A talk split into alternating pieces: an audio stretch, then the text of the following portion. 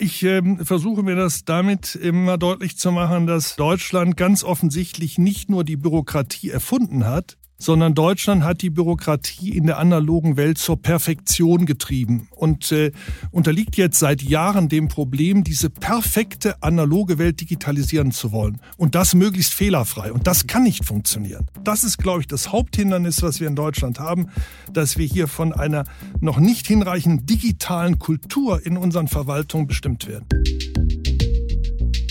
Hallo und herzlich willkommen zu einer neuen Ausgabe von Handelsblatt Disrupt, dem Podcast über neue Ideen, Disruption und die Macher der digitalen Welt.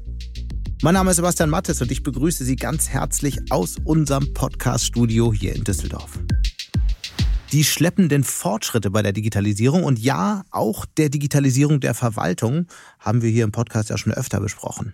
Mehr Geschwindigkeit gäbe es, das meinen jedenfalls nicht wenige, wenn Deutschland ein Digitalministerium hätte und einen Minister oder eine Ministerin, jemand jedenfalls, der oder die bei dem Thema so richtig Tempo macht. Aber was treibt so ein Digitalminister eigentlich den ganzen Tag? Andreas Pinkwart gehört zu dieser seltenen Spezies. Er leitet das Wirtschafts-, Innovations-, Energie- und Digitalressort in Nordrhein-Westfalen. Außerdem ist er seit Schulzeiten in der FDP und jetzt hier bei mir im Podcaststudio. Hallo, Herr Pinkwart. Hallo, Herr Mattes. Sie waren ja Klassensprecher, Schulsprecher und sind mit 19 Jahren in die FDP eingetreten, habe ich gelesen. Man kann es sich auch leichter machen in der Schule, oder? Viele Freunde hatten Sie wahrscheinlich damals nicht. Doch, ich hatte äh, auch viele Freunde gehabt und es hat auch viel Spaß gemacht in der Schule. Aber wieso entscheidet man sich mit 19 für die FDP? Was hat Sie an liberalen Ideen damals so interessiert? Ja, ich äh, war immer schon sehr früh an Politik interessiert und ich fand die ausgewogene Haltung der Liberalen immer sehr gut, dass man wirklich äh, versucht abzuwägen mhm. und dann eine Sach ähm, Entscheidung zu treffen und weniger ideologisch geleitete Politik zu machen. Eine bestimmte Zeit äh, sah es fast so aus, als würden die Liberalen von der Bildfläche verschwinden. Auf einmal sind sie wieder da, 12 Prozent, sagen einige Umfragen. Ist das jetzt nur die Schwäche der CDU und ein letztes Aufbäumen oder wie würden Sie das kommentieren? Nein, ich glaube, es gibt ein, ein, ein großes, tiefes äh, Bedürfnis nach äh, Freiheit mhm. in unserem Land. Das haben wir gerade während der Pandemie nochmal verspürt und wir haben auch gelernt, und das sehen wir leider ja weltweit, dass Freiheit in Scheiben auch in Gefahr gerät und in Scheiben beschnitten werden kann und dann ist sie auf einmal nicht mehr da. Und äh, das wollen viele Menschen verhindern, bei uns, aber auch weltweit. Und ich glaube, die Freiheit ist massiv unter Druck ähm, in, in Europa, in anderen Teilen der Welt. Und es braucht eine Partei im politischen Spektrum aus der Mitte heraus, die für Freiheit in allen Lebensbereichen eintritt und nicht nur in wenigen Bereichen. Mm, das würden wahrscheinlich viele andere auch von sich sagen. Was bietet denn die FDP aktuell konkret, was andere nicht bieten? Ja, die FDP hat eine klare Positionierung auch in der Pandemie zum Thema Grundrechtseingriffe gezeigt. Sie hat deutlich gemacht, Gesundheitsschutz ist wichtig. Da muss man auch Voraussetzungen schaffen, damit das effektiv gelingt. Aber es ist kein herausgehobenes Grundrecht, sondern es gibt parallele Grundrechte von gleichem Rang und die gilt es immer mit im Blick zu behalten und mhm. immer wieder neu abzuwägen. Das hat sie aus der Opposition heraus in Berlin wie keine andere Partei sehr sachbezogen deutlich gemacht, aber auch in Landesregierungen wie hier Nordrhein-Westfalen immer wieder neu auch unter Beweis gestellt. Einige würden sagen, die Haltung war eher leichtsinnig, weil man sehr früh öffnen wollte, sehr früh auf diese Freiheit gesetzt hat. Was entgegnen Sie dem? Also ich finde schon die Bezeichnung falsch gewählt, da setzt jemand auf Öffnung, sondern wir haben Wert darauf gelegt, dass Beschränkungen, wo immer möglich wieder zurückgenommen worden sind. Ich glaube, wir brauchen da einen Perspektivwechsel, wenn es um Grundrechtseingriffe mhm. geht. Ganz kurz in zwei Sätzen, wie geht es jetzt weiter in den nächsten Wochen? Auf was muss man sich einstellen in NRW? Naja, wir, wir hoffen sehr, dass die Inzidenzen weiter nach unten gehen. Das ist ja in den letzten Tagen und, und auch Wochen erkennbar schon geschehen, dass wir wirklich die dritte Welle jetzt gebrochen haben, dass keine neue auf uns zukommt, sondern dass wir Schritt für Schritt auch zur Normalität des Alltagslebens wieder zurückkehren können. Das heißt, die Pandemie ist jetzt überwunden? Sie ist noch nicht überwunden. Wir müssen noch äh, weiter daran arbeiten. Impfungen müssen fortgesetzt werden und anderes mehr. Es muss auch das Pandemie-Management weiter verbessert werden. Es fehlen ja immer noch wichtige Tools, etwa digitaler Impfpass und andere Dinge mehr. Also wir haben es nach wie vor mit der Pandemie zu tun. Wir müssen sie auch nach wie vor wirksam bekämpfen, aber wir brauchen nicht mehr die einschränkenden Maßnahmen, mhm. die vor Wochen noch notwendig waren. Ist es nicht ein bisschen absurd eigentlich, dass wir jetzt im Monat 14, 15, 16 der Pandemie immer noch darüber sprechen, dass wir keinen digitalen Impfpass haben? Ich meine, das ist doch seit einem Jahr klar, dass wir den brauchen werden. Absolut. Dieserlei Themen sind äh, zu spät erkannt und äh, zu spät auch äh, in die Umsetzung gebracht worden. Hätten Sie da einfach lauter sein müssen? Ja gut, äh, wir haben das ja frühzeitig auch angesprochen. Wir hatten ja auch erwartet, dass es zum Beispiel eine Teststrategie geben würde. Das hat Herr Spahn ja auch angekündigt. Dann kam sie dann doch nicht vom Bund.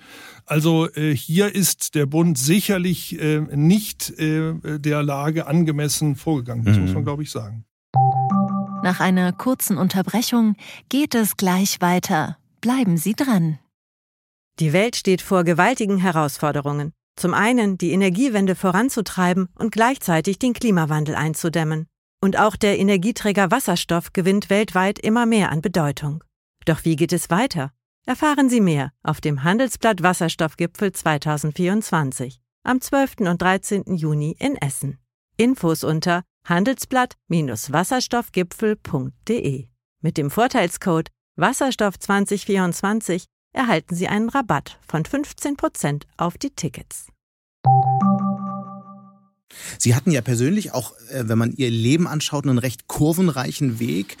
Äh, Sie waren Minister, Hochschulrektor und dann wieder Minister. Derzeit sind Sie in NRW unter anderem für Wirtschaft und Digitalisierung zuständig.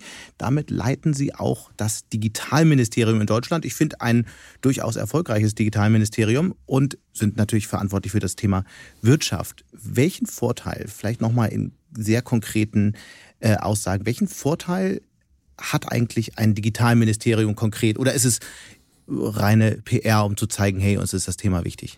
Es kann reine PR sein, wenn der Digitalminister äh, keine Kompetenzen hat oh, oder wenig. Und da sind Sie natürlich ja, anders. Ja, das, das haben wir Gott sei Dank äh, damals äh, Armin Laschet und Christian Lindner mit äh, der Koalitionsbildung 2017 anders geregelt. Hier äh, haben beide ganz klar gesagt, äh, wir wollen das so bauen, dass wirklich etwas bewegt werden kann. Hier sind eben in einem Ministerium die Kompetenzen auch für die digitale Infrastruktur, mhm. für die digitale Verwaltung und die digitale Wirtschaft gebündelt worden. Und das hat sich aus meiner Sicht auch in der Praxis sehr bewährt. Dann erzählen Sie doch mal oder berichten Sie von, von drei sehr konkreten Projekten, an denen man sehen kann, dass mir als Bürger in NRW so ein Digitalministerium wirklich was bringt. Ja, also das erste war, wir sind ja auch ähm, sehr unterwegs, äh, Gründungen, Startups in Nordrhein-Westfalen mhm. äh, voranzubringen. Und äh, da ging es um eine Entbürokratisierung, unkomplizierte Verwaltung digitale Gewerbeanmeldung. Die gab es 2017 im Sommer noch nicht. Mhm. Da haben uns die Startups darauf aufmerksam gemacht und dann haben wir das sofort aufgegriffen und äh, wir haben sie 2018 im Sommer am Start gehabt. Und wir haben daraus nicht nur die Gewerbeanmeldung gemacht, sondern alles um das Gewerbe herum kann heute äh, mit den Kommunen mhm. über ein Wirtschaftsserviceportal, was wir mittlerweile entwickelt haben, äh, auch komplett digital umgesetzt werden, also auch medienbruchfrei auch im Backoffice ist es jetzt voll digital verfügbar. Okay. Und das mhm. ist, glaube ich, ein großer Durchbruch. Das mhm. Zweite, wir haben natürlich gesagt, digitale Landesverwaltung. Äh, das ist eine Herkulesaufgabe, weil wenig digitalisiert war, konkret, praktisch digitalisiert war. Wir haben gesagt, fangen wir doch besser mal bei uns selbst an. Das Digitalministerium muss voll digital arbeiten können. Das hat mir nach zwei Jahren auch tatsächlich schon erreicht. Im Sommer 2019 haben wir alle internen Prozesse auch digitalisiert. Wir haben alle Mitarbeiter mit den Devices ausgestattet. Und das war sehr vorteilhaft, weil das war alles vor der Pandemie. Und als die Pandemie kam, waren wir voll arbeitsfähig, auch vom Homeoffice aus. Aber wir haben es natürlich nicht beim Digitalministerium bewenden lassen, sondern wir haben auch ein Rollout-Konzept für die gesamte Landesverwaltung und die nachgeordneten Behörden entwickeln können, was jetzt auch in der Umsetzung ist und schon in der Pandemie uns sehr geholfen hat. Und das Dritte, ist die digitale Infrastruktur, die natürlich auch notleidend ist. Mhm. Hier haben wir einen Pakt für den Gigabit-Ausbau geschaffen und wir haben heute sechsmal mehr Haushalte, die am Gigabit auch angeschlossen sind. Wir haben den Anteil der Schulen in Richtung 97 Prozent ausbauen können, die Gigabit haben oder ein konkretes Projekt in Planung haben, sodass wir das Ende des nächsten Jahres komplett abgeschlossen haben. Also da haben wir einen Masterplan aufgesetzt. Das gleiche beim Mobilfunk. Heute das best ausgestattete Flächenland in mhm. Deutschland, was Mobilfunk anbetrifft. Also hier würde ich sagen, klare Ziele, aber auch harte Umsetzung und das können wir auch vorweisen. Nun gibt es ja immer wieder die Debatte, ob auch der Bund ein Digitalministerium bräuchte. Was kann denn der Bund von Ihnen lernen? Was wäre auf Bundesebene anders, wenn es den geben würde? Also ich muss im Moment mit äh, vier Bundesministerien zusammenarbeiten, was meine Digitalthemen anbetrifft. Äh, plus Kanzleramt, wenn man so will. Da sind ja auch äh, einige sogar für Digitalisierung zuständig. Und das zeigt schon, wie komplex das Ganze angesiedelt ist. Und die Dinge hängen ja miteinander zusammen. Ich kann natürlich die digitale Infrastruktur beim Bundesverkehrsministerium mhm. irgendwie vorantreiben wollen, aber die digitale Verwaltung ist dann beim Innenminister. Beides bedingt sich aber wechselseitig. Das heißt, Sie fordern einen Digitalminister auf Bundesebene? Ich fordere einen Digitalminister äh, auf Bundesebene. Der muss dann aber Querschnittskompetenzen mhm. auch haben. Also Sie würden, Sie kommen schon auch in Frage? Äh, das geht jetzt um Personenvorschläge. Mir geht es darum, dass wir Kräfte bündeln und dass wir uns ehrgeizige Ziele setzen, damit wir hier in Deutschland schneller vorankommen. Aber halten wir fest, das war kein Dementi. Ähm, wie, was würden Sie denn eigentlich ähm, NRW für eine Note geben, was die Digitalisierung angeht ähm, des ganzen Bundeslandes? Wie weit ist NRW ähm, gemessen daran an den Zielen, die Sie sich vorgenommen haben? Ja, wir haben, ich habe das deutlich gemacht, äh, sehr ehrgeizige Ziele uns vorgenommen. Die werden wir auch einhalten. Äh, hier gab es einen Plan der Vorgängerregierung, äh, die digitale Landesverwaltung bis 2031 abschließen zu wollen. Das werden wir bis 2025 erreicht haben. Darauf haben, haben wir unsere Prozesse ausgerichtet. Mhm. Ich würde sagen, dass Nordrhein-Westfalen schon bundesweit in vielen Themenfeldern auch Vorreiter ist. Aber wir stehen da auch in einem sehr fruchtbaren Wettbewerb. Muss ich sehen, die Stadtstaaten sind da natürlich äh, noch agiler oder können agiler äh, arbeiten, schneller auch arbeiten. Äh, aber ich denke, unter den Flächenländern ist Nordrhein-Westfalen schon gut unterwegs.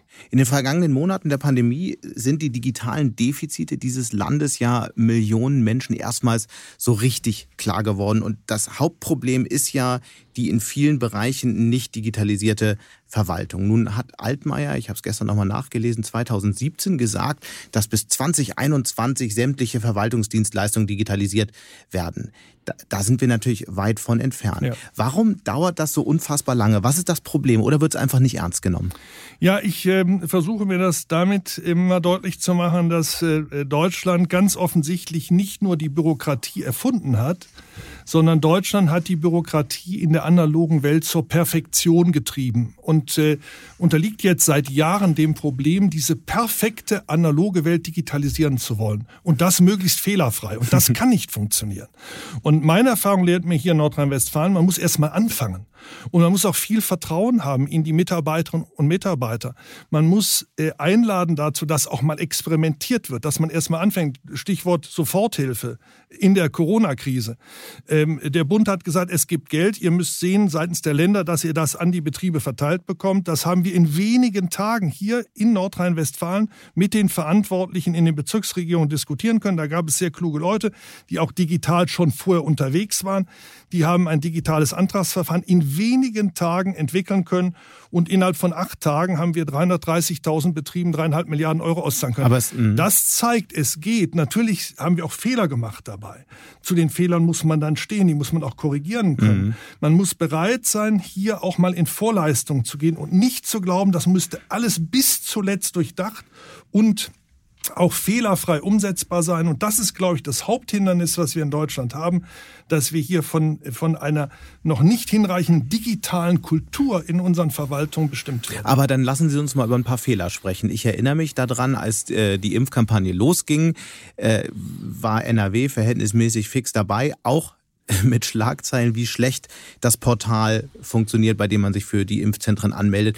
Ich frage mich immer noch, wie kann das eigentlich sein im Jahr 2021, dass so eine Website so gebaut wird, dass sie innerhalb von wenigen Stunden offline geht und die Menschen äh, ihre Impftermine nicht kriegen? Es war doch seit Monaten klar, dass dieser Zustand irgendwie kommt. Ja, da sprechen Sie ein ganz wichtiges äh, Thema an. Es äh, gibt natürlich auch, ohne ablenken zu wollen, unterschiedliche Zuständigkeiten innerhalb einer Landesregierung, auch für derartige Prozesse.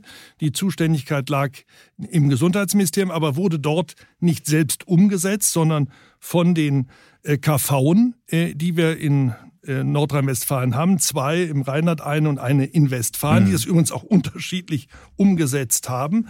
Und hier hat sich der Gesundheitsminister, wie ich fand, zu Recht natürlich auf deren Leistungsstärke auch verlassen müssen.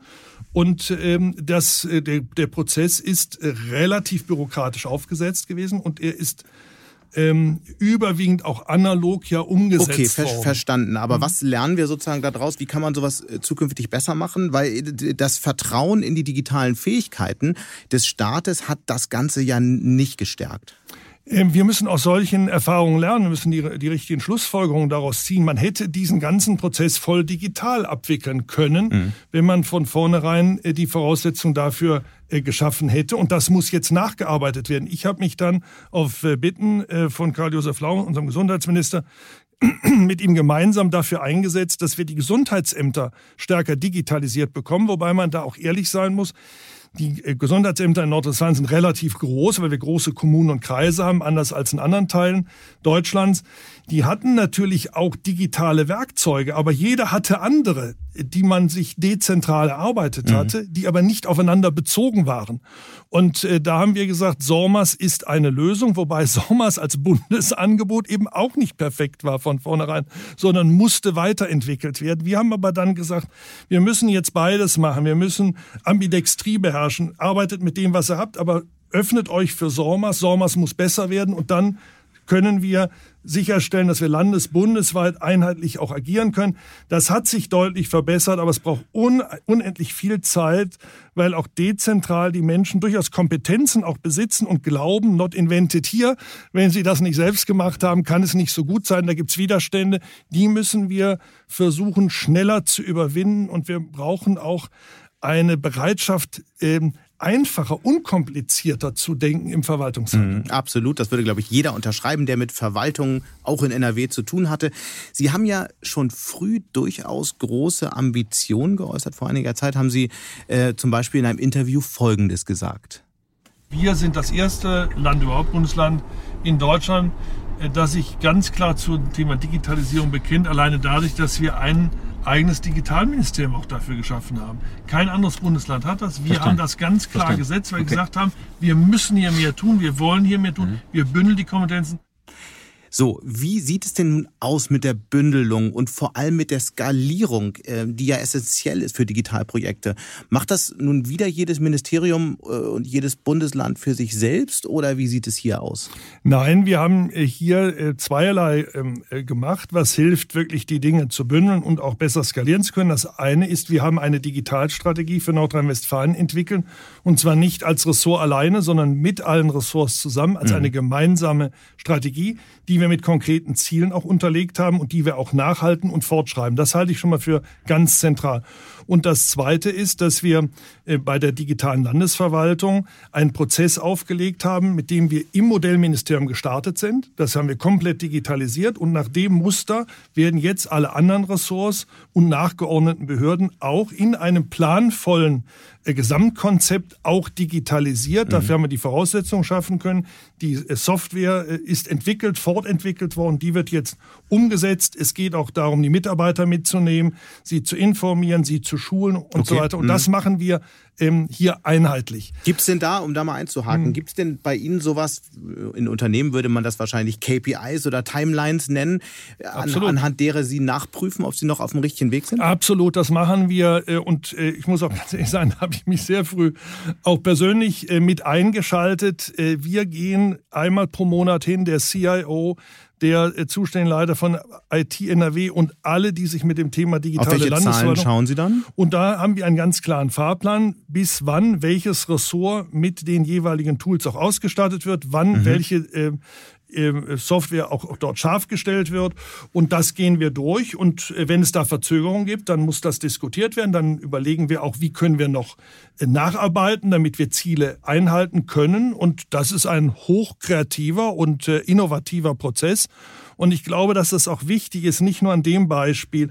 Politik muss sich viel mehr nicht nur um Ziele kümmern, sondern auch um Umsetzung und muss ein klares Controlling haben. Das erweist sich bei der Digitalisierung als sehr vorteilhaft, aber auch beim Klimaschutz. Absolut. Klimaschutz kommen wir gleich drauf. Nochmal zur Digitalisierung. Da frage ich mich manchmal, bräuchte Deutschland nicht, so wie es ja ein Klimaziel gibt, auch einen Digitalisierungsziel, weil irgendwie alle wollen digitalisieren, alle wollen besser werden. Wir sind uns einig, dass äh, unser Land nicht sonderlich gut dasteht. Jeder hat es jetzt endgültig gemerkt in der Pandemie. Ja. Brauchen wir ein Digitalisierungsziel und wie könnte das aussehen für ganz Deutschland? Ja, wir haben ja ein Ziel, das sogenannte OZG-Ziel, Online-Zugangsgesetz bis Ende 2022.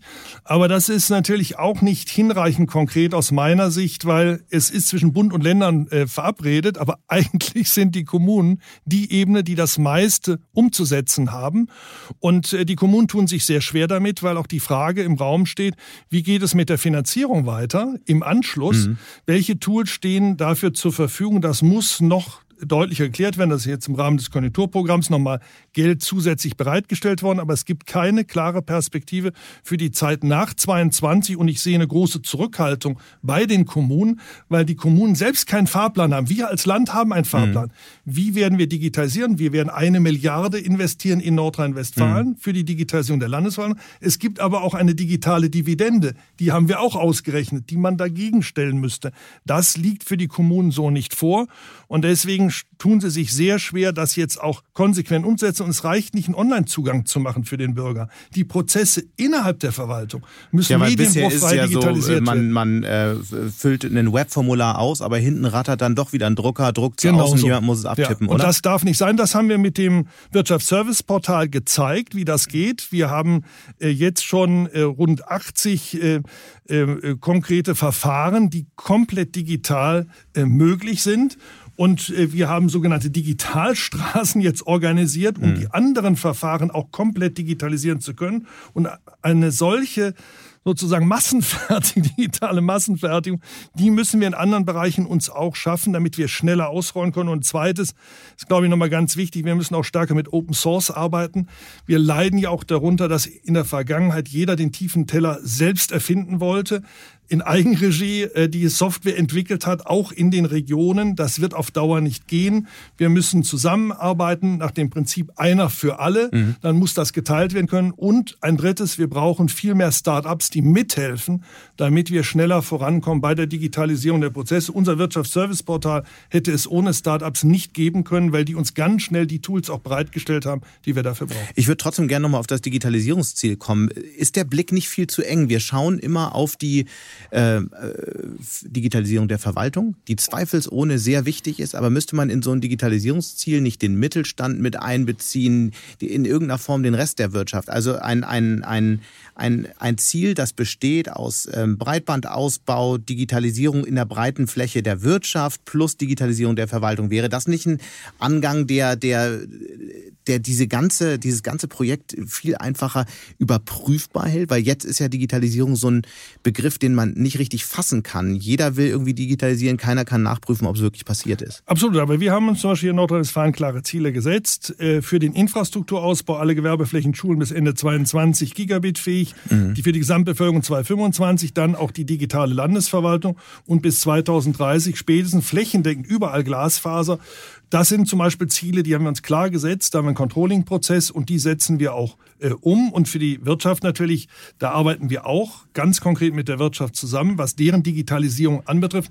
Aber da ist, glaube ich, wichtig, dass auch die Branchen, die Unternehmen selbst sich klare Ziele setzen und äh, dann auch äh, mit ihren Strategien daran arbeiten, äh, das Wirklichkeit werden zu lassen und dass wir die Rahmenbedingungen dafür schaffen, dass Unternehmen das auch tatsächlich. Aber müsste der Bund solche Ziele sich auch setzen? Der Bund äh, müsste sich solche Ziele noch viel stärker setzen. Aber warum setzen. passiert das dann nicht? Ja, weil ich glaube, dass das dort noch kein Gesicht hat. Also es müsste doch jemand in der Bundesregierung geben, ähm, wenn es nicht die Bundeskanzlerin, der Bundeskanzler selbst macht und sagt, ich setze jetzt diese Ziele für meine Regierung, dann müsste es mindestens ein Kabinettsmitglied geben, das sich ganz klar committet mhm. und auch nachhält und öffentlich auch deutlich macht, dass das notwendig ist. Und, und weil es so viele sind für so unterschiedliche Aufgaben, ist das ein vielstimmiger Chor, aber noch keine klare hm. Botschaft.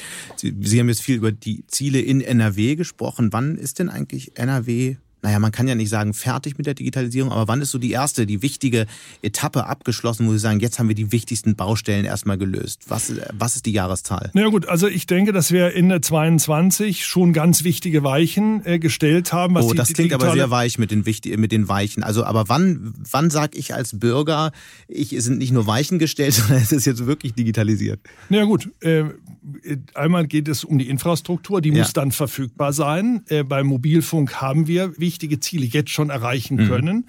Mhm. aber auch da haben wir uns noch etwa 5G-Ausbau natürlich äh, mehr äh, vorgenommen und das ist ja ein dynamischer Prozess, es mhm. verändert sich ja ständig.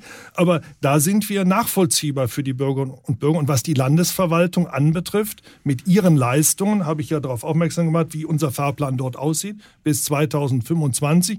Aber viele, und das muss man nach dem Pareto-Prinzip auch sehen, wir versuchen erstmal die Bereiche zu digitalisieren, die für die Bürger auch die höchste Relevanz haben, wo also möglichst viel Traffic dann auch drauf ist.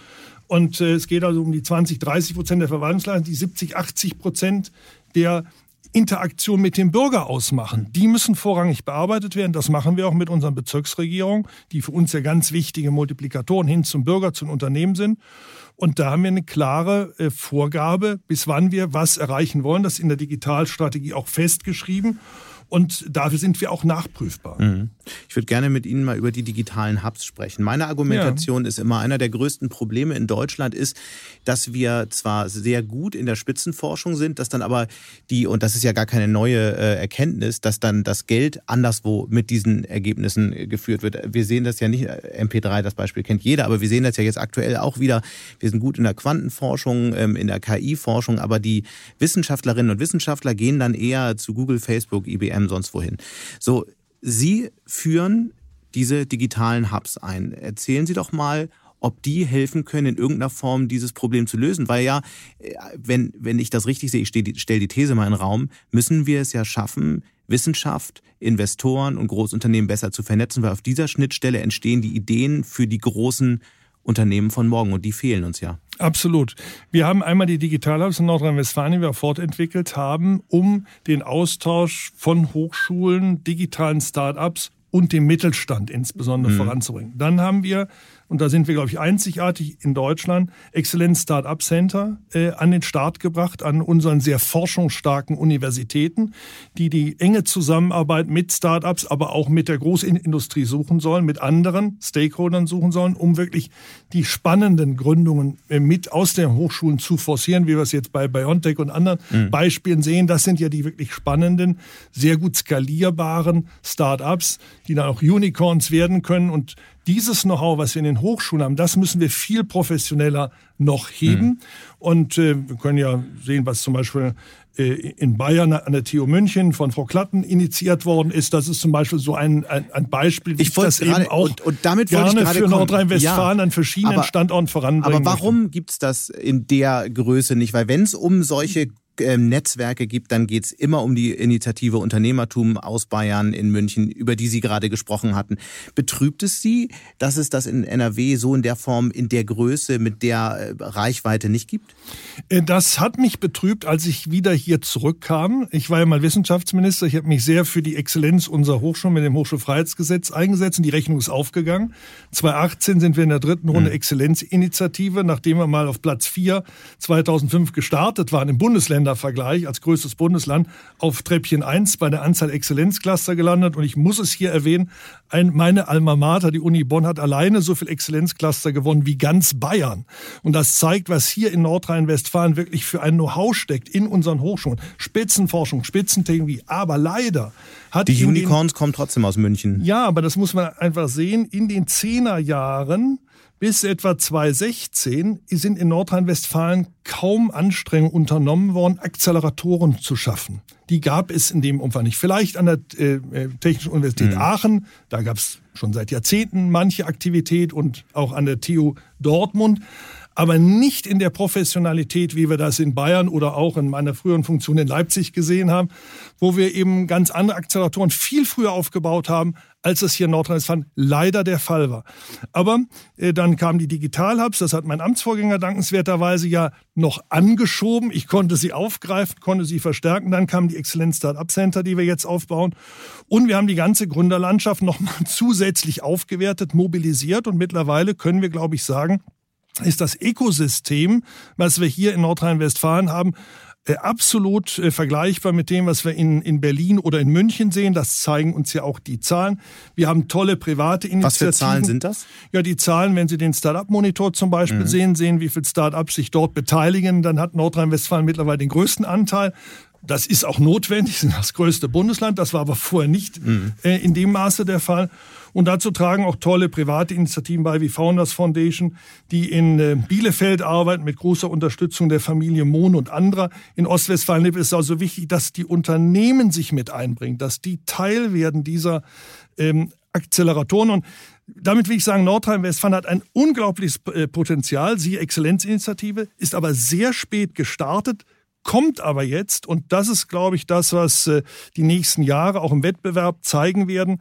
Wir haben ein Scale-up-Programm, was auch den Standort noch international sichtbarer mhm. werden lässt. Und ich bin ganz zuversichtlich, Nordrhein-Westfalen, ähnlich wie bei der Exzellenzinitiative, wird 2025 das führende Start-up-Land in Deutschland sein. Na, da sind wir gespannt. Ich habe eher das Gefühl, dass ähm, Nordrhein-Westfalen äh, seit Jahren im Kommen ist und nie so richtig gekommen ist bisher, weil, wie gesagt, die großen, die relevanten Deep Tech Technologieunternehmen dann doch eher aus Bayern, aus München, Umland und ein paar anderen Städten, natürlich Berlin und so kommen. Wann werden wir die großen relevanten Technologieunternehmen aus NRW sehen? Ja, also wir haben ja auch Technologieunternehmen hier in Nordrhein-Westfalen, so ist es ja nicht. Und wir werden, äh, wie ich das gesagt habe, wir haben jetzt mit den, mit den Startup Excellence Center. Aber nochmal, um das zu präzisieren, wenn man sich die mit Milliarden ähm, bewerteten äh, Tech-Startups anschaut, dann sind es eben nicht sonderlich viele in NRW. Das sind noch nicht so viele Unicorns, absolut richtig. Aber wir haben auch sehr schöne Exits im vergangenen Jahr gesehen, äh, auch im Milliardenbereich. Also äh, das ist alles machbar, mhm. aber man braucht den Vorlauf. Und ich kenne ja das, was, was äh, an der TU München schon in 2000er Jahren äh, an den Start gebracht worden ist. Wenn wir das 10, 15 Jahre später beginnen, dann kann man nicht erwarten, mhm. dass zwei, drei Jahre später schon die großen Früchte daraus erwachsen. Deswegen habe ich gesagt 2025. Aber da bin ich, weil ich ja wirklich unterwegs bin hier in Nordrhein-Westfalen, ich kenne, glaube ich, auch die anderen Standorte in Deutschland ganz gut, kann ich da sicherlich äh, gut begründet sagen, dass wir dieses Potenzial, was wir in den Hochschulen haben. Und da haben wir eine einzigartige Forschungslandschaft. Und äh, wenn, wir, wenn wir das stärker vernetzen, die Gründungen intensivieren, auch an Top-Unis wie in Bonn, in Köln, in, in Dortmund, Bochum zum Beispiel, wenn Sie sehen, was in Bochum jetzt gelungen ist im Bereich des Cybersecurity, wo wir exzellente Ausgründungen haben, die dann zum Beispiel von Bosch gekauft worden sind, wo Bosch ein Entwicklungszentrum jetzt mit 2000 Mitarbeitern startet. Und ich könnte viele Beispiele mehr nennen. Mhm. Das zeigt, welche Exzellenz wir haben. Die Max-Planck-Gesellschaft hat ein Max-Planck-Institut für Cybersecurity weltweit ausgeschrieben. Der Sitz geht nach Bochum Bochum-Dortmund, was zeigt, welche Power wir da haben. Also ich sehe da wirklich im Bereich Spitzenforschung KI genauso Dortmund, Bonn, exzellente Forscherinnen und Forscher, viele Möglichkeiten und daran arbeiten wir und wir arbeiten auch daran, dass notwendig Kapital nach Nordrhein-Westfalen zu und die Business Angel, die Venture Capital Gesellschaften die öffentlichen Fördereinrichtungen. Also ich bin da ganz optimistisch, dass wir wie bei der Exzellenzinitiative am Ende ganz oben am Treppchen stehen. Ihr Optimismus in allen Ehren. Wir werden das auf jeden Fall verfolgen. Ähm ich würde gerne noch mal einen Blick auf die auf den Rest der Wirtschaft, auf die äh, vor allem Industrie werfen. NRW ist ja sehr stark von der Industrie geprägt. Und äh, da ist das ein oder andere Unternehmen ja durchaus in, in schwierigen Fahrwasser. Wenn man sich den Stahlbereich anguckt, wenn man sich den Bereich Warenhäuser anguckt, ja einst stolze Unternehmen mit vielen, vielen Mitarbeiterinnen und Mitarbeitern. Was ist Ihre größte Sorge, wenn Sie auf die Wirtschaft in NRW schauen? Ja gut, äh, die Wirtschaft äh, muss sich immer wieder neu äh, auch wandeln. Sie hat das Transformationsprozesse. Ja das gilt jetzt erst recht durch die Digitalisierung, aber auch das Klimathema. Wir haben jedes zweite energieintensive Unternehmen Deutschlands hier in Nordrhein-Westfalen. Es ist nicht nur der Stahl, es ist querbeet, Papier, Glas, Aluminium. Andere Industrien stehen in einem wirklich disruptiven Veränderungsprozess. Aber das Tolle in Nordrhein-Westfalen ist, dass die Industrie auch offen ist für diese Themen. Wir haben vor drei Jahren die Initiative InfoClimate geschaffen. Wir haben über 30 Industrieunternehmen, die sich sofort mit der Wissenschaft und der Landesregierung zusammengeschlossen haben, haben gesagt, wie kriegen wir jetzt unsere Themen hier weiterentwickeln das ganz große Thema Wasserstoff. Wir haben eine, äh, eine Wasserstoff-Roadmap für Nordrhein-Westfalen vorgelegt. Wir arbeiten eng mit Niederland, Belgien Aber zusammen. dazu nochmal konkret die Frage. Um das voranzutreiben. Also ich will sagen, wir haben so viele tolle Zukunftsthemen mhm. auch. Wir haben eine Studie für den Automotive-Bereich vorgelegt, die zeigt, nur ein Fünftel unserer Automobilzulieferer haben ein Problem beim Übergang Verbrennungsmotor mhm. zum neuen Antrieben. Vier Fünftel haben eher Chancen in den neuen Feldern. Und hier haben wir mehrere Cluster jetzt entwickelt, um diese Chancen auch besser nutzbar machen zu können für die Unternehmen. Also ich sehe unterm Strich, ja, unsere Industrie hat viel zu tun, aber wir haben es mit tollen Unternehmern zu tun und wir nutzen unsere Chancen und das ist auch ein tolles Feld für neue Startups, die dabei mittun. Das steht ja außer Frage, dass wir tolle Unternehmerinnen und Unternehmer haben. Gleichzeitig hatte ich ja gefragt, was Ihnen Sorgen macht. Sie haben die Transformation angesprochen. Fürchten Sie, dass die in Teilen zu langsam geht? Ja, das, äh, das tue ich und da bin ich auch in den Gesprächen mit den Industrieunternehmen. Äh, wir haben es zum Beispiel mit dem Stahl auch diskutiert, aber auch in anderen Feldern. Jetzt sehen wir, dass die Klimaschutzziele nochmal nachgeschärft mhm. werden müssen durch äh, die EU-Entscheidung, auch durch Karlsruhe. Und ich hatte in meinen Gesprächen mit der Industrie gesagt, wir müssen uns auch deshalb beeilen, weil wir noch Fühlungsvorteile haben, die uns über die Zeit verloren gehen könnten, mhm. wenn wir uns zu viel Zeit nehmen. Und zwar sind das die Füllungsvorteile, dass wir hier nicht nur Wertschöpfungsketten innerhalb einer Branche haben, zum Beispiel Chemie oder Stahl. Mhm. Da verfügen wir sicherlich weltweit über die engsten Lieferketten innerhalb des Bundeslandes. Sondern was wir eben auch haben, und das wird durch die Wasserstoffthematik jetzt sichtbar, ist, dass wir sektorübergreifend auch zusammenarbeiten können. Ich nehme mal Stichwort Carbon to Chem, mhm. wo Stahl und Chemie auf einmal neue Berührungspunkte finden. Und dieserlei Füllungsvorteil, die gibt es nur an ganz wenigen Standorten weltweit, wie zum Beispiel in Nordrhein-Westfalen oder im Dreieck Niederlande, Belgien, Nordrhein-Westfalen. Und je schneller wir jetzt transformieren in Richtung Wasserstoff, desto schneller können wir diese Füllungsvorteile nicht nur innerhalb der Wertschöpfungsketten der einzelnen Branchen, sondern branchenübergreifend nutzbar machen, die es sonst nirgendwo mhm. in der Welt gibt. Und wenn wir die frühzeitig nutzen, dann kriegen wir komparative Vorteile gegenüber den Ländern, die zum Beispiel über viel Sonne verfügen oder viel Wind, sprich die Erneuerbaren günstig produzieren können, günstig Wasserstoff erzeugen können, aber die dann die nachgelagerten Wertschöpfungsketten noch nicht beherrschen wir haben umgekehrt zu tun, dass wir günstig an Wasserstoff kommen müssen, aber ansonsten können wir den Rest hervorragend. Das mit dem Wasserstoff müssen wir gleich noch besprechen. Ich ja. würde gerne noch einmal auf die schärferen Klimaziele zu sprechen kommen. Wie viele Jobs wird das schärfere Klimaziel kosten? In NRW. Das, äh, das haben wir jetzt für NRW nicht im Detail berechnet. Wir haben es für aber die Kohle berechnet. Kosten. Aber es wird Jobs kosten. Wir haben umgekehrt eine Studie äh, der Helmholtz-Gesellschaft vorliegen für den Wasserstoffbereich mit unserer Wasserstoff-Roadmap. Wir gehen allein für Nordrhein-Westfalen davon aus, dass wir im Bereich Wasserstoff 130.000 neue Arbeitsplätze schaffen können. Also per Saldo, das gilt auch für Automotive, per Saldo kann es uns gelingen, dass wir keinen Arbeitsplatzverlust haben, vielleicht sogar einen Arbeitsplatzgewinn erzielen Durch könnten. den grünen Umbau. Durch den grünen Umbau, wenn wir ihn nach marktwirtschaftlichen Gesichtspunkten, wo immer möglich gestalten, wenn wir möglichst stark auf Innovation und weniger auf Reglementierung setzen und wenn wir es möglichst schnell machen und mhm. nicht zu lange hinwarten. Um das nochmal festzuhalten, das, das heißt, Sie glauben, durch den grünen Umbau der Industrie in NRW werden mehr Arbeitsplätze entstehen als verloren gehen, richtig? Ja, und zwar auch in der Industrie, auch Facharbeitsplätze. Darin ist uns sehr gelegen. Wir wollen auch, dass wir gute Arbeit in Zukunft Aber hier noch wollen Sie das haben. oder oder haben Sie das in irgendeiner Form faktisch unterlegt, dass es dass es so kommen wird, weil man würde schon gern wissen, ob das mehr ist als einfach ein schöner grüner Traum. Nee, absolut. Also bei der Wasserstoffstudie haben wir es unterlegt, das ist nachlesbar sozusagen, mhm. die Studie ist öffentlich. Wir haben es gezeigt für das Thema Rheinisches Revier, Ausstieg aus der braunkohlebasierten Verstromung. Da haben wir ja Pläne vorgelegt, wie wir in Zukunft diese Region gestalten wollen. Das ist auch mit Arbeitsplätzen unterlegt. Wir haben noch eine vertiefende Studie dazu auch gerade in Arbeit, aber die grob Abschätzung liegt äh, vor. Und drittens, unsere Automotive-Studie, die jetzt gerade abgeschlossen worden ist, zeigt das eindrucksvoll. Die arbeiten 200.000 Menschen in Nordrhein-Westfalen im Bereich Automotive. dass davon vier Fünftel der Betriebe eine echte Chance haben, vom Wachstumsmarkt der Zukunft noch größere Anteile auch erreichen zu können. Wir müssen uns also um das eine Fünftel kümmern, ja. zu sehen, dass die die Transformation möglichst schnell hinkriegen und sehen, dass das die anderen schneller auch dieses Wachstum realisieren können. Dazu brauchen sie gute Rahmenbedingungen. Und deswegen ist jetzt so wichtig, auch nach der Pandemie, dass sich die Politik auch ein Stück fokussiert. Wenn wir Klimaschutzziele erreichen wollen, dann müssen wir uns aber auch ein Stück weit lösen davon, dass wir permanent andere Maßnahmen in anderen Politikfeldern irgendwie auch noch ergreifen wollen, mit denen wir die Unternehmen daran hindern, schneller auch Klimaziele erreichen zu können. Will also Zum sagen, also Belastung, ja, also Lieferkettengesetz, ähm, zusätzliche Auflagen, wie etwa mit der Chemiestrategie der EU, wo Tausende von Chemikalien aus Europa verschwinden sollen, obwohl sie für den Klimawandel hier benötigt mhm. werden. All solche ähm, sehr bürokratisch und teil ideologisch getriebenen Maßnahmen, die Wirtschaft zusätzlich belasten, die brauchen wir jetzt nicht. Hier brauchen wir ein Belastungsmoratorium und stattdessen müssen wir uns konzentrieren darauf, dass die Unternehmen jetzt die Mittel, die sie haben, auch gezielt investieren können, möglichst wirtschaftlich natürlich investieren können über beste Innovation, um klimaneutral werden zu können. Und äh, dazu brauchen sie auch natürlich die entsprechenden Rahmenbedingungen, gerade auch im Übergang. Wenn sie im internationalen Wettbewerb stehen, darf kein Carbon Leakage Problem auftreten.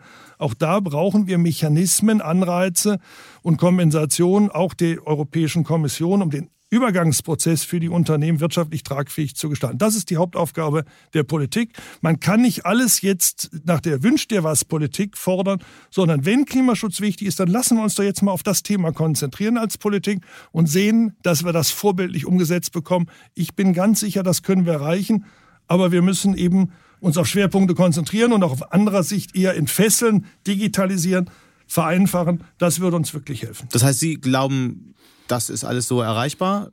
Das ist erreichbar, wenn, wenn wir uns wirklich darauf konzentrieren. Und wir sehen es auch bei Unternehmen, ob das jetzt VW in Niedersachsen ist oder Ford hier in Nordrhein-Westfalen ist. Die Unternehmen haben sich jetzt entschlossen, ihre Antriebstechnologien zu ändern und sie sind sehr fokussiert. Und indem sie fokussiert sind, sind sie auch wettbewerbsfähig. Aber wenn das man, müssen wir auch werden in der Wenn Politik. man sich anschaut, wie diese äh, Ziele entstanden sind, äh, ist es ja schon so eine Art Überbietungswettlauf auch zurzeit, was äh, CO2-Reduktionen angeht, äh, was die anderen Ziele angeht angeht.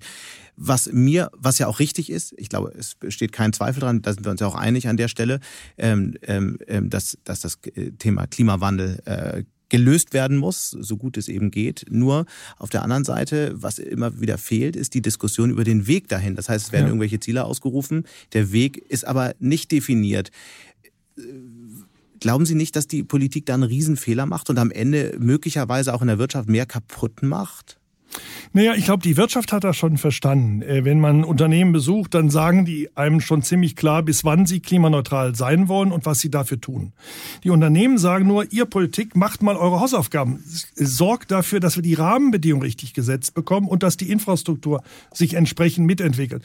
Ich will ein Beispiel geben. Was jetzt die Politik machen müsste in Berlin und mit den, mit den Ländern zusammen im Bundesrat, wenn das Klimaschutzgesetz kommt, müsste man eigentlich parallel ein Maßnahmenpaket mit verabschieden. Schnellerer Netzausbau, schnellerer Ausbau der Erneuerbaren, auch Offshore und, und, und. Dieses Maßnahmenbündel müsste gleich mit verabschiedet werden. Aber daran hakt es. Äh, der Offshore-Wind wird in diesem Jahr in einer Weise nicht ausgebaut, der nicht verantwortlich ist. Die Ziele sind auch nicht ganz konsistent. Deutschland sagt 65 Prozent erneuerbar bis 2030, geht aber vom selben Stromverbrauch aus wie in 2020. Alle Experten sagen aber, der Stromverbrauch wird steigen. Stichwort Elektromobilität, anderes mehr. Das heißt, auch hier muss sich die Politik noch ein Stück weit ehrlicher machen, was wirklich benötigt wird und muss dann klar sagen, was jetzt von den Bürgerinnen und Bürgern auch an Bereitschaft erwartet wird, diesen Infrastrukturausbau voranzutreiben. Mhm. Wasserstoffpipelines, anderes mehr müssen jetzt geplant und gebaut werden. Und ich würde mir wünschen, wenn man diese beiden Seiten zusammenhalten würde. Hier die ehrgeizigen Ziele und auf der anderen Seite die Maßnahmen, die man braucht, um die Ziele zu erreichen. Und beides müssen wir dem Bürger kommunizieren. Nicht nur das für ihn vermeintliche Angenehme und schöne, auch toll, wir kriegen ein sauberes Klima. Ja, wunderbar. Aber dafür brauchen wir Voraussetzungen, wenn wir in Zukunft auch Wohlstand und Arbeit sichern wollen. Das muss klarer gemacht werden von der Politik. Wenn wir jetzt Hörer live zugeschaltet hätten, dann würde eine Nachfrage kommen, die das stelle ich deswegen ähm, mit der Bitte um eine kurze Antwort. Wasserstoff ist das Riesenhype-Thema. Sie haben es ja auch gerade angesprochen. Aber woher soll der ganze Wasserstoff kommen? Wir werden in Deutschland nie so viel grünen Wasserstoff produzieren können, wie benötigt wird. Was ist da Ihre Strategie? Oder ist es am Ende doch nur ein Hoffnungsträger, um die Leute im Moment ein bisschen zu beruhigen? Ähm, das darf es auf keinen Fall sein, weil davon hängt unsere Zukunft ab, dass das funktioniert. Und dafür braucht man zwei Dinge. Das eine ist, ähm, man muss äh, ganz klar sagen, das wird nur gelingen, wenn wir hier möglichst unsere Quellen äh, wirklich ausschöpfen und auf Importe setzen. Wir werden beides brauchen. Und bei den Importen müssen wir uns möglichst viele Zugangswege auch eröffnen unsere Pipeline-Systeme, die schon da sind, Gaspipeline zum Beispiel, umnutzen in Richtung Wasserstoff. Es müssen aber auch neue gebaut werden. Aber da muss zum Beispiel die Ukraine anfangen, Wasserstoff zu produzieren. Dann, dann müssen an, ja, das ist mein zweites Thema, wenn ich das sagen darf. Das zweite ist, wir müssen auch hier ideologiefrei und technologieoffen bleiben, wie generell beim äh, Umbau äh, den wir vor uns haben. Hier gehen ja einige davon aus, dass es von vornherein nur grüner Wasserstoff sein müsste. Und manche sprechen dann auch noch vom Champagner. Äh, was wir brauchen, ist Selterswasser. Wir brauchen möglichst viel Wasserstoff zu günstigen Bedingungen. Und das heißt, auch die Farbe muss wirklich plural sein. Das heißt, Sie sprechen sich auch für blauen Wasserstoff aus, also, Absolut. also äh, wo Alle CO2 abgespalten wird bei der Produktion und unterirdisch gelagert wird zum Beispiel. Zum Beispiel, wenn das Länder machen wie Norwegen, die uns das anbieten, die Niederlande bieten das an, das ist für den Übergang absolut ein richtiger Weg. Aber es gibt auch andere Möglichkeiten der Erzeugung von, von Wasserstoff, die wir nutzen müssen, um hier auch klimaneutral Klimaneutralität erreichen zu können. Und sehen Sie mal das Beispiel der Elektromobilität. Wenn Sie heute mit dem Stromer fahren, können Sie auch nicht gewährleisten, dass, wenn Sie irgendwo tanken, das zu 100 Prozent schon grüner Strom ist, sondern es ist hm. ein Strommix bei uns. Und das wird am, beim Wasserstoff am Anfang auch sein. Aber entscheidend ist, dass wir anfangen, elektrisch zu fahren. Entscheidend ist, dass die Industrie anfängt, mit Wasserstoff zu arbeiten. Und je früher das gelingt, umso schneller werden wir natürlich die Fähigkeiten ausbauen, dann skalieren. Und wenn wir große Mengen haben, ist es auch hm. viel wirtschaftlicher, dann noch grünen Wasserstoff zu erzeugen. Die Elektrolyseure werden immer leistungsfähiger, so wie unsere Batterien auch leistungsfähiger geworden sind. Und deswegen ist wichtig, wir fangen jetzt an, ideologiefrei, schnell, setzen auch auf offene Märkte und laden andere ein, uns zu beliefern. Ich habe mit den Portugiesen gesprochen, die können zu 1 Cent die Kilowattstunde mit PV Wasserstoff äh, umwandeln in äh, äh, Portugal. Die würden uns gerne beliefern. Und zwar lassen Sie uns doch die Ressourcen auch in Europa und weltweit nutzen, damit wir möglichst schnell auch grünen Wasserstoff bekommen. Das muss das Ziel sein, aber der Übergang dahin, der mhm. muss möglichst äh, ähm, äh, pragmatisch gestaltet sein, damit die Industrie auch schnell die Vorteile einer wasserstoffbasierten Produktion nutzen kann. Nach einer kurzen Unterbrechung geht es gleich weiter. Bleiben Sie dran. Die Welt steht vor gewaltigen Herausforderungen. Zum einen die Energiewende voranzutreiben und gleichzeitig den Klimawandel einzudämmen. Und auch der Energieträger Wasserstoff gewinnt weltweit immer mehr an Bedeutung. Doch wie geht es weiter? Erfahren Sie mehr auf dem Handelsblatt Wasserstoffgipfel 2024 am 12. und 13. Juni in Essen. Infos unter handelsblatt-wasserstoffgipfel.de. Mit dem Vorteilscode Wasserstoff 2024 erhalten Sie einen Rabatt von 15% auf die Tickets. In welchen Feldern, wir haben jetzt ganz viele äh, Themen besprochen, Energie, Energieeffizienz, ähm, B2B, äh, unterschiedlichste Felder, in welchen entstehen im Moment die interessantesten jungen Unternehmen in NRW? Ja, da haben wir verschiedene Felder. Ich hatte eben Cyber Security angesprochen, ich habe KI angesprochen, das sind ganz große Themen. 5G haben wir viele äh, Unternehmen dann, das ist äh, ganz Ostwestfalen-Lippe, da haben wir ein Spitzencluster, auch bundesweit geförderte Spitzencluster, äh, Fabrik 4.0, also Internet Internet der Dinge, großes Thema. Zum Internet der Dinge gehört aber auch das Internet der Werte, Thema Blockchain. Wir haben mhm. das Europäische Blockchain-Institut hier in Dortmund, das Blockchain-Reallabor hier im Rheinischen Revier an den Start gebracht mit der RWT Aachen. Und da haben wir unglaublich viele Startups in diesen neuen digitalen Themen. Und ähm, gleichzeitig brauchen wir natürlich auch neue Startups im Bereich der Batterie der Zukunft, Brennstoffzelle, Wasserstofftechnologien. Auch da haben wir viele äh, Ausgründungen aus unseren Hochschulen. Insofern haben wir hier ein reiches Feld und natürlich nicht zu, zu vergessen, Biotechnologie wird auch ein ganz großes Thema in mhm. allen drei Feldern der Biotechnologie. Wir sehen es jetzt gerade bei den Impfstoffen Gott sei Dank auch mal im roten Bereich wieder etwas entideologisiert ist, wo wir sehen, wie toll äh, äh auch äh, Biotechnologie ähm, äh, uns weiterhelfen kann. Aber das müssen wir natürlich auch in den Bereichen der weißen äh, Biotechnologie weiter vorantreiben, der grünen Biotechnologie. Also in all diesen Feldern Nordrhein-Westfalen große Chancen und ich äh, rechne mit vielen spannenden Startups, aber ich rechne auch damit, dass unser Hidden Champion, die wir hier Gott sei Dank in großer Zahl haben, diesen Transformationsprozess mhm. ebenso wie die DAX-Konzerne nutzen werden, um diese Vorteile, die ich unterm Strich sehe, auch nutzbar was zu machen. Was kann denn NRW, was sonst keine äh, Region wirtschaftlich oder technologisch kann? Ja, ich glaube, das, was wir können, ist, und das hat uns in der Krise übrigens auch stark sein lassen, wir haben ja ein, ein geringeres Schrumpfung unseres äh, Bruttoinlandsprodukts erlebt als andere Teile Deutschlands, weil wir einen breiten Branchenmix haben. Äh, wir haben unterschiedliche starke Branchen, Wertschöpfungsketten, die neu zu denken, die Sektorenkopplung, die sich jetzt eröffnet, auch über Wasserstoff, die nutzbar zu machen, das ist etwas, was dem Standort Nordrhein-Westfalen absolut entgegenkommt. Dann das ganze Thema Digitalisierung im Zusammenhang mit Industrie, Sie hatten es genannt, B2B, das kann ich hier viel besser machen als an kaum einem anderen Standort in Europa.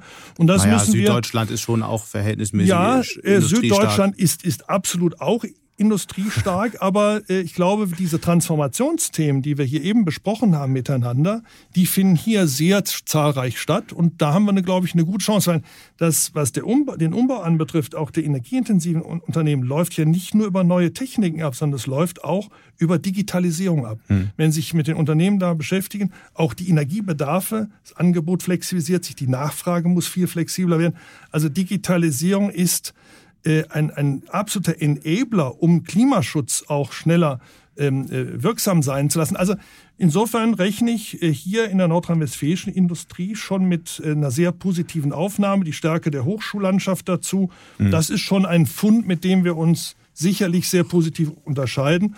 Und wichtig für mich auch, zentral, kluge Köpfe, die wir hier im Land haben, die wir in der Vergangenheit nach Süddeutschland zum Teil verloren haben, bleiben wieder stärker hier und wir ziehen neue kluge Köpfe aus der Welt an. Rhein-Ruhr mit 12 Millionen Einwohnern ist neben London, Paris und Moskau die größte Metropolregion Europas. Das hat Nordrhein-Westfalen in der Vergangenheit viel zu wenig zum Ausdruck gebracht. Wir gehen international auf die Märkte und werben mit dieser Metropolregion. In einer Stunde haben sie 12 Millionen Menschen. Sie haben 500 Kilometer um Nordrhein-Westfalen, 200 Millionen Verbraucherinnen und Verbraucher. Das sind Standortvorteile, die andere in dem Umfang nicht haben. Die wollen wir in Zukunft noch besser ausspielen. Mhm. Was ist, welche Technologie interessiert Sie persönlich, privat im Moment am meisten? Ja, also ich bin fasziniert äh, von dem, was äh, über KI auch äh, alles möglich ist äh, in, in den verschiedenen Lebensbereichen. Wie verändert denn KI Ihr Leben? Äh, KI verändert mein Leben äh, dadurch, dass ich äh, den, den äh, Weg hin zu Informationen noch einfacher finde, dass ich Trends auch noch besser aufspüren kann, dass ich auch bei der Verwaltungsmodernisierung die Komplexität unserer Bürokratie besser äh, durchdringen kann. Wir haben bei unserem Wirtschaftsserviceportal auch einen eigenen äh, Bot, der uns hilft, äh, dass der Bürger, der Unternehmer schneller durch diese äh, umfassende Bürokratie hindurchkommt. Und insofern sehe ich in KI, auch im Bereich Medizin und so weiter, mhm. viele, viele Vorteile, die wir noch stärker für unseren Alltag nutzen sollten. Na, dann werde ich das mal ausprobieren, ob der Bot wenigstens die Bürokratie versteht, an der ich manchmal scheitere. Ja. Bis hierhin danke ich Ihnen ganz herzlich, Herr Pinkwart, und auf ganz bald. Vielen Dank. Und damit sind wir auch schon wieder am Ende von Handelsblatt Disrupt. Wie immer freue ich mich über Kommentare in der Handelsblatt Disrupt LinkedIn-Gruppe oder senden Sie mir gerne eine Mail. Die Details finden Sie wie immer in den Show Notes. Danke an dieser Stelle auch für die tatkräftige Unterstützung von Alexander Voss und Regina Körner und Migo Fecke von professionalpodcast.com, dem Dienstleister für Strategieberatung und Podcastproduktion. Wir melden uns nächste Woche Freitag wieder. Bis dahin wünsche ich Ihnen eine schöne Woche und interessante digitale, aber natürlich auch analoge Zeiten. Ihr Sebastian Mattes.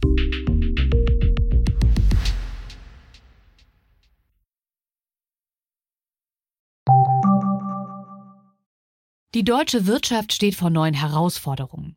Und Sie möchten aktiv die Zukunft mitgestalten? Dann sind Sie beim Handelsblatt CFO Summit 2024 genau richtig. Erleben Sie hochkarätige Speaker und CFOs renommierter Unternehmen wie Amazon, Google oder SAP. Seien Sie Teil dieses exklusiven Gipfeltreffens am 11. und 12. Juni in Düsseldorf. Mit dem Code Podcast sparen Sie bei der Anmeldung 15%. Alle weiteren Infos unter handelsblatt-cfo-summit.de.